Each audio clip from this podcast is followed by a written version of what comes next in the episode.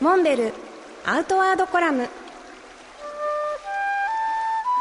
モデルでフィールドナビゲーターの中川明です。辰野会長よろしくお願いします。よろしくお願いします。辰野会長私新しいジャパンエコトラックエリアに設定された東三河に行ってきました。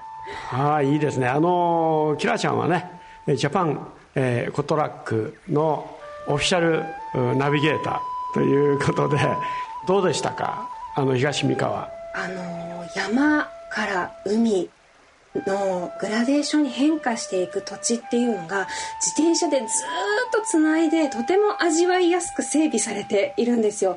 あんなにサイクリストに優しい街っていうのはなかなかないんじゃないかっていうぐらい道も設備もすごく整備されていて気持ちよく走行することができてやっぱり一番気持ちよかったのは太平洋岸沿いですね。その太平洋を左手に見ながらぎゅーっと渥美半島を周遊するようなそういうルートがあるんですけどそこがすごく気持ちよくて渥美半島の先っちょ伊良湖岬っていうところにも行ったんですが、うん、本当に上を見ても真っ青目の前も真っ青な海っていうこう青に包まれるような景色。あの伊良湖岬はね、はい、あの皆さんよくご存知だと思うけど島崎藤村のね、はい、あのヤシの実あの流れ着きしヤシの実一つってあの素晴らしい旅情感のあふれる詩が生まれた場所って聞いてますしそうですね。あの本当に海岸線はもう限りなく続いていて胸いっぱい美味しい空気吸って楽しんでもらいたいと。